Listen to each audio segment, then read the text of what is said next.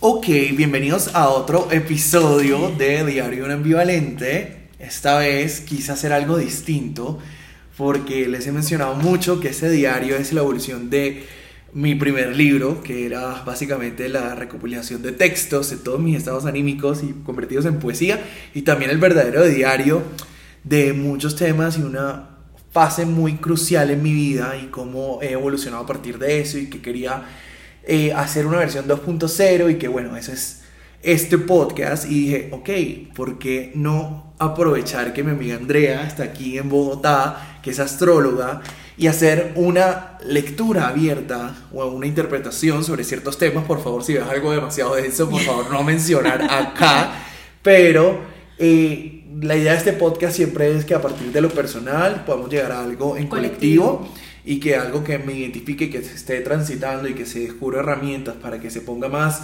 eh, ameno y más ligero y más sabroso y más amoroso esto y poder hacérsela más fácil a alguien, ¿por qué no compartirlo también? Entonces, uno, gracias por ese espacio, quiero que te presentes, que la gente te conozca. qué, qué, loco que estemos en esta ya en otra ciudad. Totalmente. te conozco casi como de universidad, por decirlo así. Y qué loco que éramos personas totalmente diferentes. Distintas a lo que somos hoy. A lo que somos hoy. Y, y, nada, quiero que me cuentes también un poquito de eso, cómo la astrología te ha ayudado a encontrarte con respecto a eso y todo lo que haces hoy, todo lo que eres hoy. Muy bien, bueno, muchas gracias primero que todo, Juli, por invitarme a este espacio.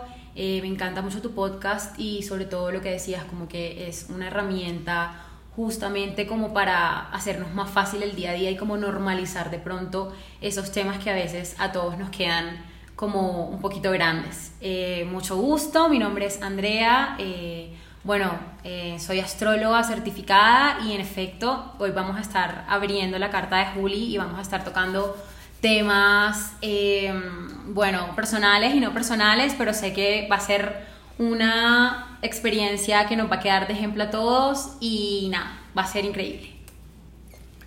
Tengo miedo, tengo que reconocer que tengo miedo porque básicamente tienes mi vida en tus manos. yo he hecho esto anteriormente, yo te había contado que había estudiado astrología un año, más que todo, no por certificarme, pero sí fue un proceso terapéutico para mí, para mí sí. Yo siento que soy un antes y un después de ese año de tránsito por la energía de cada planeta y fue tan enriquecedor, pero también tan retador pero era exactamente lo que quería. Yo siento que al final el bienestar, si no nos reta, eh, de pronto está siendo muy cómodo y no sé si llamarlo incluso bienestar o zona de confort, porque al final el bienestar implica que toque soltar cosas que a veces no queremos soltar, toca eh, reconocer situaciones que no queremos reconocer y también implica graduarse de sueños y que a veces uno no está preparado para eso. Y yo sí tenía claro que quería un camino mucho más amoroso en mi proceso personal y en mi proceso eh, de relacionarme con los demás y por eso entré a hacer eso en ese momento y fue un reto gigante, pero qué rico sentir que no me quedó grande, que lo logré y que nada, que hoy digamos que estoy en un momento de mi vida donde estoy saliendo de mi flop era porque uno no se da cuenta y uno empieza a manifestar y querer tantos cambios en su vida que cuando llega la vida y te los da, graduarse de ese sueño o, implica o, ese lo que implica moverse también cuesta un montón. Y aquí estoy en otro momento donde, digamos que ya he aceptado todos esos cambios, eh, me siento mucho más cómodo con mi presente, con mi nuevo presente, porque vamos construyendo nuevos presentes y dije, ¿por qué no volver a abrir este mundo? Eh, a ver qué herramientas saco para mi día a día hoy. Exactamente, Juli, sí, o sea, como tú lo dijiste, y para mí también como, digamos, la astrología termina por ser como una herramienta que nos ayuda justo a eso eh, el enfoque el que yo le doy básicamente es autoconocimiento porque yo llegué a eso, llegué a la astrología básicamente también por autoconocerme, por entender, digamos, cómo soy, cómo era, por entender patrones de mi vida, por entender patrones o narrativas mentales que también uno trae o carga de familia. Entonces cuando conocí la astrología y la entendí, y entendí que no es solamente como que hay que Sol Virgo y, Pisces y Sagitario y que eso tiene unas características, sino que es toda una configuración astral y natal. Eh, definitivamente se vuelve todo un viaje que te permite, uno, conocerte y dos, manifestar como tú lo acabas de decir. Bueno, yo quiero saber cómo estoy configurado, porque necesito entender todos estos cambios, porque, o sea, yo voy a seguir manifestando, y yo voy a seguir trabajando por todo lo que quiero, y yo soy de esas personas que siempre quieren más. Ahora quiero es que no me quede tan grande eh, o sentirme cómodo con el hecho de desear más. Siento que es algo que he trabajado mucho en mi autoestima, de, de sanar un poco el patrón de de la abundancia de querer más, trabajar por más, no implica que te sientas menos tú en el camino. Así es. y quiero entender un poquito eso, no sé si se lo podemos ver. Ok, bueno. Primero que todo, tenemos que entender o tenemos que partir de la base de quién eres. Y eso lo podemos ver a partir de tus Big Three. Entonces, hay que entender que Julián, en principio, tiene el Sol en Libra, tiene a la Luna en Virgo y es ascendente Escorpio. Entonces a partir de ahí ya podemos ver que, o sea, el man es una revolución de cosas que, o una sea, bomba. Sí, una bomba, porque por ahí Scorpio lo hace ser, o sea, eso que normalmente vemos de él, como así intenso, como diva. Diva, pero el sol en Libra también lo hace ser súper divo y por ahí como súper enfocado con la moda y como así todo, mejor dicho, y eh, podemos entender a su luna en Virgo como una persona también organizada, estructurada, pulcra, responsable y como toda esa configuración, entonces como que es lo que, digamos, nos define como persona. Es decir, no somos solo una sola cosa, sino somos como la mezcla. No, Ahora, ese ascendente en Escorpio me ha causado tantos problemas. ¿Por qué? Ajá. ¿Por qué? Porque siento que Escorpio es como la energía de, de lo que se transmuta, ¿no? Sí. Pero Escorpio entonces el signo digo, de los signos demonizados del zodiaco. De la transformación. Fuerte, entonces es un signo de la muerte, pero como así, nadie habla de muerte y resulta que tenemos un millón de muertes en esta vida. Cual. Todos los días prácticamente muere una parte de nosotros. Y, nace otra. Y, tiene que morir para nacer la otra. Y yo siento que he dejado atrás muchas versiones mías, muy buenas, eh, pero que esa, esa relación entre pasado y presente es muy fuerte y a veces ese transmutar es muy difícil porque uno genera zonas de confort. Entonces querer salir de esa zona de confort y a veces zona de confort eh, implica trabajos tóxicos, eh, personas, dinámicas familiares, porque a veces lo tóxico no es la persona como tal. Yo creo que yo soy de los que cree que más bien las personas no somos tóxicas, pero estamos en dinámicas tóxicas. Y en ambientes tóxicos. Y en ambientes tóxicos que de hecho eso sí lo hace algo cambiable porque si nos definiéramos como tóxicos, tal vez sería algo más inmutable de nosotros. Totalmente. Pero si la dinámica es tóxica, implica que también debe haber un breakthrough, debe haber un cambio. Y eso lo propone Scorpio, y digamos, en ese sentido Scorpio sí me siento como... Pero Scorpio también es un signo muy fuerte, muy de decir las cosas, muy... Ah, muy intenso. Muy intenso, muy pasional. Yo soy muy pasional. Entonces, si siento todo muy lindo, lo siento muy lindo, pero si, siento si te, odio, te quiero matar. Así es. Y, me ha tocado aprender eso. Total. Y justo como que lo que decías ahorita o lo que me preguntabas como de esos procesos de transformación, también tiene que ver con lo que hablábamos antes de empezar como a grabar, que es como que tienes en Escorpio justo a su regente que es Plutón. y como que esas transformaciones siempre se van a ver como constantes en tu vida, como ese crecimiento siempre se va a ver constante en tu vida, porque justo es la casa uno, es la casa del yo, y ahí también tienes a Marte. Entonces, para que entiendan un poquito, en astrología hay como diferentes aspectos y los aspectos son como lo que nos dan, los, nos dan como el drama de la vida. Entonces, Julián tiene muy cerquita a Marte, que es el planeta de la acción, y a Plutón en grados matemáticos, porque bueno, al final eso es la astrología. Y como que eso nos dice mucho de él, como esos procesos de transformación en realidad siempre se están viendo en el día a día, en su vida, en su yo, y como, como la madurez emocional y la madurez, eh, bueno, como persona, lo va llevando como en esos procesos de crecimiento y va haciendo como que cada paso que él vaya dando vaya siendo como no solamente una transformación para él, sino como un ejemplo, como un reflejo, porque al final de eso se trata este podcast, ¿no? Como que ser como ese reflejo, ese espejo, para que como tú ves el mundo y como, como la perspectiva de la que tú ves el mundo, las otras personas se puedan sentir identificadas. Entonces eso también lo podemos ver aquí en tu carta porque de eso se trata, o sea, como que... O sea, mi carta dice que nací para ser influenciador. Más o menos. me encanta. No. no. pero mira que, o sea, con esto de Scorpio yo siento que tanto es el hecho que a mí, o sea, a mí me ha tocado hacer el proceso de dejar de demonizar ese signo. Claro. Porque es un signo muy fuerte en mí. y es algo que sí, o sea, con lo que dices me identifico y que lo puedo ver muy fácil. Yo siento que yo siempre tengo demasiadas versiones de mí y que todas me gustan porque siempre descubriendo como una nueva versión mía, una nueva narrativa que me va gustando más, que eso implica que tenga que dejar atrás la, anterior. La anterior. pero Dios, yo siento, y no sé si eso se puede ver ahí, pero siento que también me expone demasiado. Esa pasionalidad me ha expuesto demasiado y siento que es algo que he venido trabajando también en terapia, pero parte de esa, de esa pasionalidad cuando se vuelve explosiva, em, se vuelve también, no sé si me vas a hablar como que tiene que ver con el tema de Plutón o no, no, con lo que estás diciendo ahorita, pero también no sé con el tema de salud mental. Es decir, de mi trastorno bipolar, okay. quiero ver cómo, cómo esa, o sea, cómo desde la astrología se puede interpretar ese tipo de situaciones médicas okay. eh, y cómo, sí, o sea, como que qué herramientas puedo tener ahí, porque obviamente, digamos que en terapia he trabajado mucho de que si yo me abrumo en la calle, porque obviamente eh, yo tengo todo intensificado, es decir, yo huelo los 10.000 perfumes que pasan alrededor mío, escucho los 10.000 tacones que hay, porque la, la bipolaridad funciona de diferentes maneras y en mí se representa así, me abrumo por todo. Me hace ser una persona también, digamos que de cierta manera expuesta a la pasionalidad. Claro. Y luego tú me dices que tengo demasiada pasión en mis Y aparte, o sea, como que mira que además de lo que hablamos ahorita de Marte y Plutón, también tienes a Venus en Escorpio, pero a diferencia de, de, los otros dos, lo tienes en la casa 12. Ok. Y pues la casa 12 es la casa de las muertes, pues sí, del karma, eh, y como que por ahí ese deseo, como es, o sea, Venus es como el signo del el planeta del deseo, es el planeta de los vínculos, de por ahí lo que a uno le gusta, lo que a uno lo representa, entonces por ahí como que quieres tantas cosas o de repente abarcas tanto o cuando algo te gusta te vas tan deep, te vas tan adentro o en tu manera de vincularte, en tu manera de pensar, en tu manera de ser, como que es tan profundo como cada cosa lo asumes tanto que por ahí de pronto como que también se puede ver como esa obsesión o compulsión que de pronto te puede generar el hecho que eso es muy de la bipolaridad de ser, ajá y es y, y, y, es muy de Scorpio también. Pero sabes creo que acabo de tener un aha moment porque creo que también es como ok, si tienes toda esta pasión en ti, creo que también lo que estoy buscando afuera también es eso. Entonces yo me meto, sí me meto demasiado en situaciones demasiado pasionales, yo romantizo absolutamente todo en mi vida.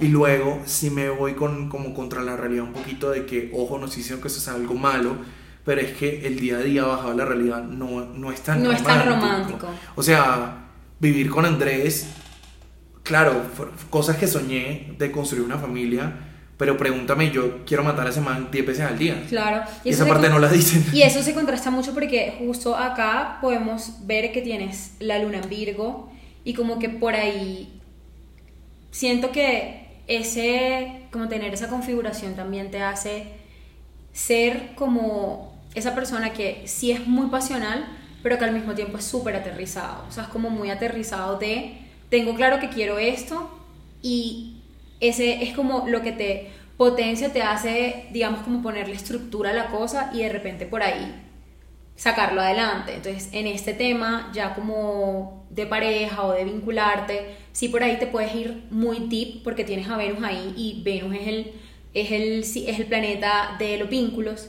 Pero tus emociones, sí o sí, para que se puedan manifestar de una manera positiva y en bienestar, tienen que estar organizadas, tienen que tener estructura, tienen por ahí que ser, o sea, tiene que haber una base que las represente, porque si no, si no fuese ahí o si no estuviera ahí, y ahí yo pienso mucho como que, o sea, aquí me hace mucho, muchas veces como que mucho sentido la astrología, porque siento que uno viene con una configuración, o sea, como muy perfecta y precisa para quien uno es, porque ponle tú donde tú tuvieras una luna en Aries, o tuvieras una luna en Sagitario, o sea, fuese no solamente con Andrés, o sea, en tu, tu, vida fuese mucho más caótico, o sea, como que no vamos a entrar al tema del, del, trastorno bipolar como por ejemplo, como para satanizarlo, pero imagínate donde tuvieras una luna en otra, no, una mala aspectada, o sea, estarías... Claro, de cierta manera me ha servido como un polo a tierra, pero mira que también yo de pronto he satanizado yo mismo esa luna en Virgo porque siento que sí siento y me identifico mucho con lo que tú dices de esa obsesión y compulsión porque yo me suelo poner controlador. Claro. Y a mí me cuesta eso, o sea, yo soy ese meme de que, eh, bueno, listo, yo digo que la vida va a fluir, pero avísame que hora y cuándo, porque me cuesta muchísimo, me cuesta un poquito, incluso yo he venido manejando un trastorno bipolar sin medicinas hace más de dos años, que eso es un caso muy atípico porque no pasa. Y siento que también lo he hecho porque uno he confiado en las herramientas que he desarrollado, pero dos también porque tengo ese instinto de control que lo enfoque en mí mismo. No en los demás. De pronto antes yo sí intentaba, mi toxic trait antiguo era, ya hablaremos del principal actualmente, pero el antiguo mío era, porque sí tengo toxic traits, obviamente, pero el antiguo era que yo era muy controlador con todo lo que estaba alrededor mío. Yo siento que yo solté eso y me empecé a controlar a mí mismo. Y, que es lo, empecé, lo empecé como a verlo como algo positivo. Pero eso también me generó mucha ansiedad a mí. Como estos estándares tan altos que me pongo. Claro. Y yo siento que de pronto se me empezó a hacer más fácil identificar esos suelos que tú dices con las personas a mi alrededor, que lo traduzco en el día a día y no, no en astrología, sino a los límites. Claro. Los límites que tú le pones a alguien en cuanto a tu relación, en cuanto a tus amistades, en cuanto a tus trabajos, a tus clientes, en cuanto a tu familia, todos nos debemos relacionar también desde límites y límites sanos. Yo siento que me empecé como a poner esos límites en mí eh, muy, muy desquiciados, ¿sabes? O sea, cosas que yo sentía que no me podía cumplir, pero que de cierta manera tenía que cumplírmelo. ¿Sabes por qué? Porque mira que acá, bueno, hay dos actores que juegan un papel fundamental al momento de revisar una carta natal y son Quirón y Lilith. Quirón es el planeta que nos habla de las heridas emocionales de infancia, que son rechazo, humillación, eh, abandono eh, y entre otras. Y también está Lilith, que pues en astrología se representa como la primera mujer herida y lo que normalmente nos dice es como ese rebelde o esa parte de nosotros que no dejamos ser, pero porque como que es como si nos reprimiéramos de ella, ¿sí? Entonces... Tú, sí me causa demasiada represión. Entonces, por ejemplo... Aparte vengo un proceso del closet. Exacto, entonces para allá iba. Por ejemplo, tienes a Quirón en, en, en, tu, en Libra, que ahí también tienes a tu Sol, tienes a Mercurio. Entonces por ahí hay como una herida de entrada, o sea, de nacimiento, que fue mucho como de rechazo. Claro, que la podemos revisar 110% con todo lo que tiene que ver con el tema pues, tuyo de salir del closet, con el tema con tu familia y la aceptación. Y aparte tienes a Lilith en cáncer, en casa 8, que cáncer es como el planeta del hogar, de la familia, de la madre, está regido por la luna, y tienes allá la luna negra en la casa 8, que es la casa de la transformación, de la muerte, que es la casa como de ese crecimiento, por ese crecimiento a través del sacrificio, que definitivamente, Que definitivamente nos dice, eh, o sea, se te puede ir lejos porque eres como esa, esa persona, ese rebel, esa persona que se va a rebelar en contra de todo lo que conoce como familiar, de todo lo que conoce como como sí como hogar. Entonces por eso creo que también te vas transformando por ahí. No, y también yo soy muy que la hago muy bien o la cago muy muy mal. Y siempre he sido así. Yo siempre he sido una persona de extremos. De extremos, es que eso es. Y al final como que en la familia fue así, o sea, tal vez yo sí crecí en un lugar muy amoroso, lleno de muchos privilegios, de mucha asistencia en todo lo que yo quise, pero también era un hogar que de pronto temía esas cosas diferentes de mí, que yo siempre manifesté desde chiquito, y por eso a mí me costó mucho, eh, no sé si fue rechazo, pero digamos que ahora entendiendo de pronto sí es rechazo, porque había un rechazo a una parte de mí. Claro. Esa parte que era diferente, que es la parte que tú dices que es como de rebeldía y esto, que me acuerdo mucho de escucharlo toda mi vida. Es como que tú fuiste rebelde, o tú eres rebelde, o tú esto, y siempre es como tú, tú, tú tienes algo mal, tú tienes algo mal. Y oigan, por favor, no le digan eso a sus hijos. Total, no le digan eso a sus hijos ni a los amigos, porque de verdad que eso me costó un montón en terapia desasociarme de ese pensamiento donde yo era el culpable de algo y dejarme, dejar de ser víctima y victimario, sino ponerme en una posición donde yo no soy nada, yo simplemente soy yo, y somos yo te invito a mi vida, estoy siendo responsable con respecto a mi vida, tal vez mucho, porque yo sí creo que a veces me pongo lo que te decía, estos límites estos suelos demasiado altos para mí. Eh, y digo, ese no es mi toxic trait ya con las personas, ya no te pongo a ti una vara alta, pero sí me la pongo a mí mismo, tanto que de pronto me alejo de ti. Y tanto que de pronto sí me intenta como que siempre tengo que actuar de la mejor manera, donde oigan, yo necesito permitir cagarla, necesito permitir equivocarme, necesito permitir eh, decir groserías, hijo de puta, putear a Andrés o putearte a ti si me sacaste la piedra o algo. Total. Pedir perdón, reconocerlo, afrontarlo y avanzar. Porque siento que eso es algo que este año a mí me ha costado un montón porque este fue el año donde me decidí... reconfigurándote. Claro, y ese año decidí emprender.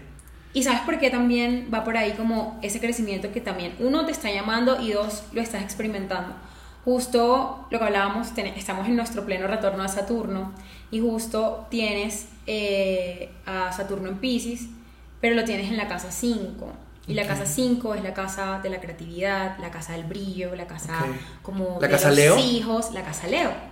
Entonces como que justo este está siendo como un momento en el que lo ideal es que te permitas, hey, por ahí como que uno, ser más flexible. Dos, ya tú reconoces tu brillo. Eso es algo que tú ya sabes que tienes. Sí. O sea, tú te reconoces a ti como quien eres y como todos te. Bichota, dueña del mundo. Así es. Sí. Entonces, como que mucho del aprendizaje y de lo que ahorita hablábamos, como que todo, todo ese reconocimiento y todos esos pasos que ha- has pasado durante todo este tiempo para poder estar aquí hoy, te han llevado a manifestar esta vida que hoy quieres. Sí. Entonces, como que siento que este retorno a Saturno más que todo es como una integración de todo eso y como que te permitas experimentarte humano.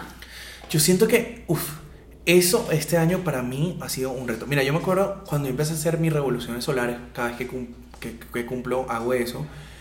Hace tres años a mí me dijeron que mi retorno de Saturno yo iba a emprender. Y yo me acuerdo de ver eso demasiado alejado de mí. Yo, como que yo siempre, gracias a Dios, he tenido unos muy buenos cargos, he ganado bien y decía, ¿por qué? ¿Por qué? Porque yo, porque si aquí yo me siento bien y bacaneado y cómodo, ¿por qué me saldría de acá? Y yo empecé a tener tantos deseos de transformación, de mudarme, de querer esto, construir, de las redes sociales, de esto, que hoy entiendo tanto de qué se refería hace tres años, que soy la misma persona, pero en dinámicas distintas y hace tres años yo no me identificaba con ese crecimiento y expansión. Hoy 100% me identifico con la expansión y con el crecimiento y Claro. quiero más. Y por esa misma razón siento que me está costando mucho este año, o bueno, me estaba costando y hablar en pasado porque es algo que estoy trabajando intencionalmente y parte de esto es reconocerlo, es que me tengo que permitir equivocarme. Tal cual. A ver, yo sí quería mudarme con alguien. Quería mudarme con el amor de mi vida, quería construir una empresa, un imperio, lo quiero, lo sigo haciendo con mis clientes como consultor de marketing, hacerlos crecer, hacerlos brillar, curar marcas, hacerlas ver wow, producir moda, producir campañas. Quería seguir mi carrera como creador de contenido, hablar de moda, de estilo de vida, de viajes, de bienestar, de salud mental, todo esto. Pero eso implicaba de mí una responsabilidad tan grande que en verdad no existe. Yo me la he puesto. Claro. Pero eso me causó también que del otro lado una presión a mí mismo como de tienes que ser perfecto y resulta que los emprendimientos y las empresas son todo menos perfectas. Perfectos, tal cual. Son todas menos perfectas. Las relaciones son todas menos perfectas. Así es. Y ahí quiero meter un término que me ayuda mucho, el término de negociar. Ok. Uno negocia y todo el día está negociando. Con todo y con todos y con uno mismo. Uno negocia su tranquilidad. Si mi tranquilidad implica que yo negocie y ceder un poco, digo que eso es, hoy estoy entendiendo un poco lo que me decía mi papá, de que uno por amor cede y uno en las relaciones aprende a ceder muchas cosas. Yo hoy lo veo como de que uno aprende a negociar para sentirse más ligero y más tranquilo. Y ojo, eso no viene de ser egoísta. Y tampoco el ceder significa poner a la otra persona por encima de uno, porque tampoco se puede. Al revés, lo veo algo muy como si esto me va a generar tranquilidad a mí, ¿por qué no hacerlo? Si me va a sentir más ligero.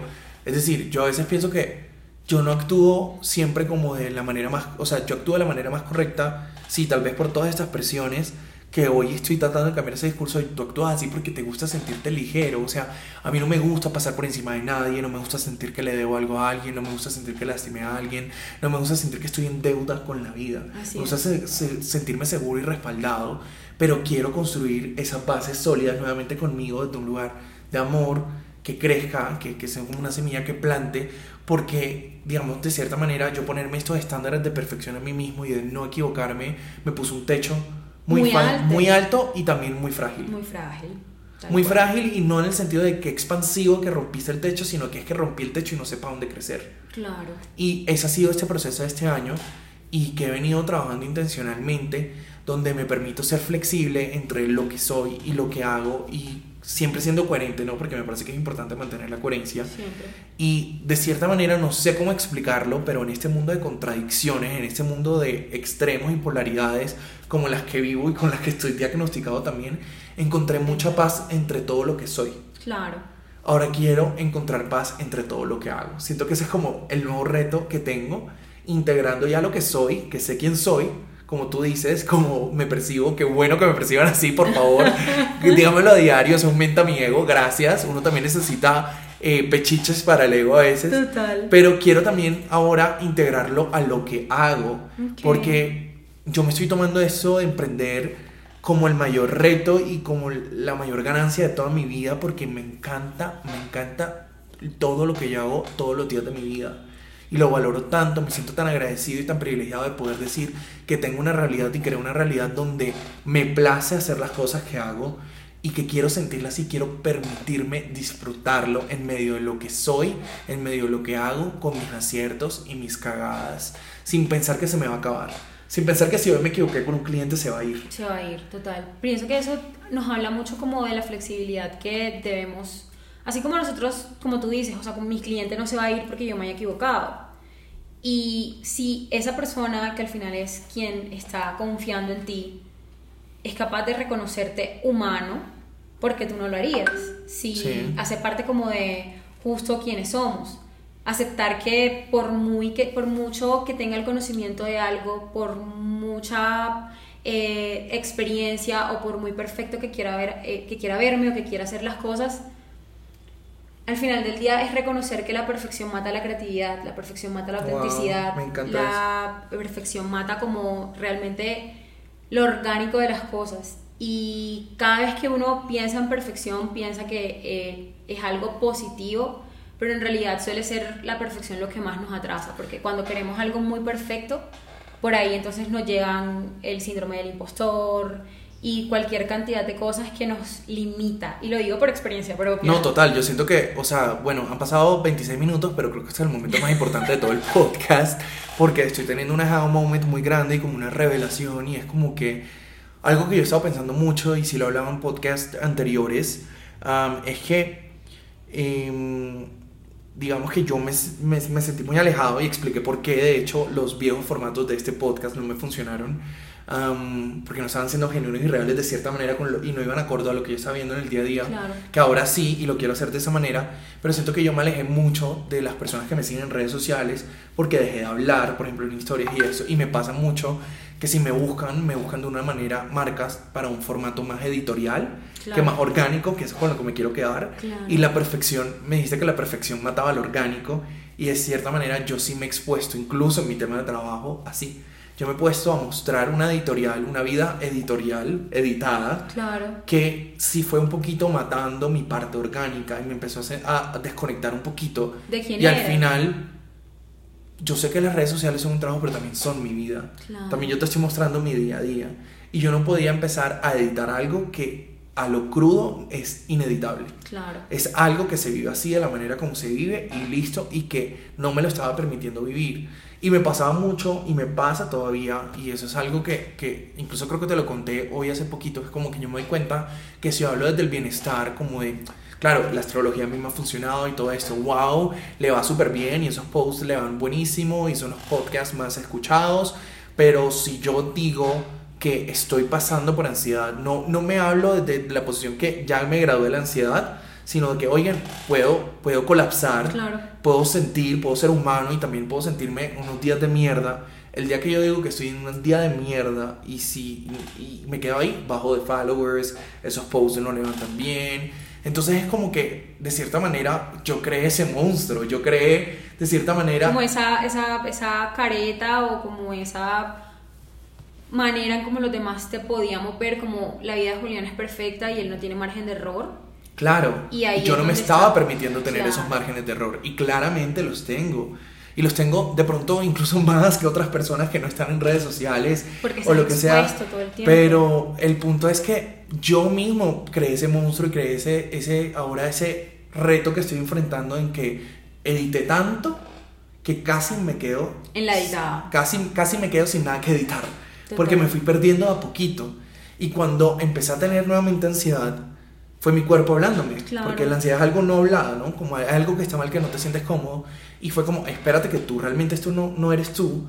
Y he estado a poquito recuperándome y te agradezco eso porque tú no sabes lo liberador y lo lindo que es para mí poder hablar de esto, poder decir, y saben que siento que me equivoqué con esto, que no lo manejé de la mejor manera y que esto que estoy haciendo hoy es reconociéndolo, afrontándolo para poder cambiarlo porque esa narrativa ya no me pertenece, me quedo pequeña y yo soy mucho más que eso. Tal cual. Y sobre todo que estamos pasando por este retorno de Saturno que a ti básicamente te está cayendo en esa casa y pienso que por ahí lo más importante que te puede estar enseñando es como sabes, la casa 5 es el sol, es el brillo, es quién eres, es la identidad.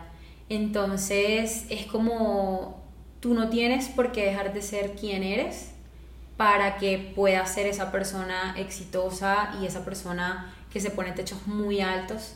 Y, o sea, creo que todos estos años te van a enseñar que ser tú, o sea, como ser muy tú, es lo que te ha permitido ser lo que eres, porque eso es lo que, lo que nosotros conocemos de ti o las personas que te conocemos y en tu trabajo y en todos los formatos en los que tú te representas, ser muy tú es lo que siempre te, te ha permitido brillar, te ha dado de comer, por ponerlo en palabras. Entonces, como que creo que estos años te están enseñando eso, tu ansiedad creo que te estaba también diciendo eso, hey, el libro que sacaste es muy tú, es 100% quién eres, pero por ahí no se está acomodando con el Julián que está mostrando redes y que está viviendo una vida editada y que por ahí esto y lo otro. No significa, o sea, una cosa es el trabajo, otra cosa es quién uno es, pero creo que la fusión de las dos cosas termina por ser lo que lo hace a uno como que orgánicamente persona. Y nada, creo que eso, eso hace parte del trabajo que uno como persona tiene que hacer y, y, te, y te reconozco y valoro mucho que tengas también la humildad de como reconocer eso y simplemente decidir, pues sabes, lo voy a trabajar y no ha pasado nada, no es un error, no es un desacierto. total. Me encanta eso que dices. Alguien hace poco me dijo algo como lo más humilde que tú puedes ser. La gente como confunde mucho el término humildad, pero lo más humilde que puedes ser tú es dar tu brillo, porque tu brillo es portal de servicio a los demás y es portal de puertas abiertas para los demás. Y pues empieza por ser portal de puertas, portal de, me enredé, puertas abiertas para ti porque entre más brillas, más puertas se te abren y es verdad, soy un testimonio de que ha sido así, entre más soy yo, más puertas se me han abierto y se seguirán abriendo, así es. pero... No, y yo llegando a esta casa, o sea, creo que todo ha sido como hermoso. Es verdad. Y, Próximamente haremos esto más de y lo primero que te dije cuando llegué es como, reconocí lo que quiero ser, punto final. Ay, no, me encanta, me encanta. Y en esta nueva etapa, créeme que también aquí voy a estar para ti. No vamos a contar todavía qué es esa nueva etapa, no la vamos a decir, pero próximamente sabrán y estoy seguro que escucharán más ediciones así astrológicas, porque de verdad eso me encantó. Ha sido una media hora demasiado enriquecedora para mí. Espero que para todos los que estén escuchando también. Gracias, André, de verdad. Por favor, dime cómo, cómo encontrarte en redes sociales para que también las personas te encuentren. Mm, bueno, me pueden encontrar como Perspective, Perspective by Andre en Instagram y en TikTok. Y nada, ah, por ahí les comparto mucho contenido astrológico y también pues de tarot y de autoconocimiento sobre todo. Muchas gracias a ti. Te voy a estar molestando porque próximamente es mi cumpleaños y quiero mi revolución solar. siempre, siempre. Bye.